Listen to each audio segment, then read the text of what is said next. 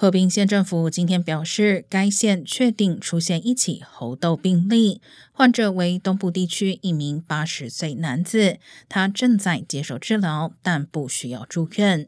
根据 CDC 目前的统计，加州现有一百一十一起猴痘确诊病例，在全美各州中占最大宗，而全美目前累计有五百六十起猴痘病例。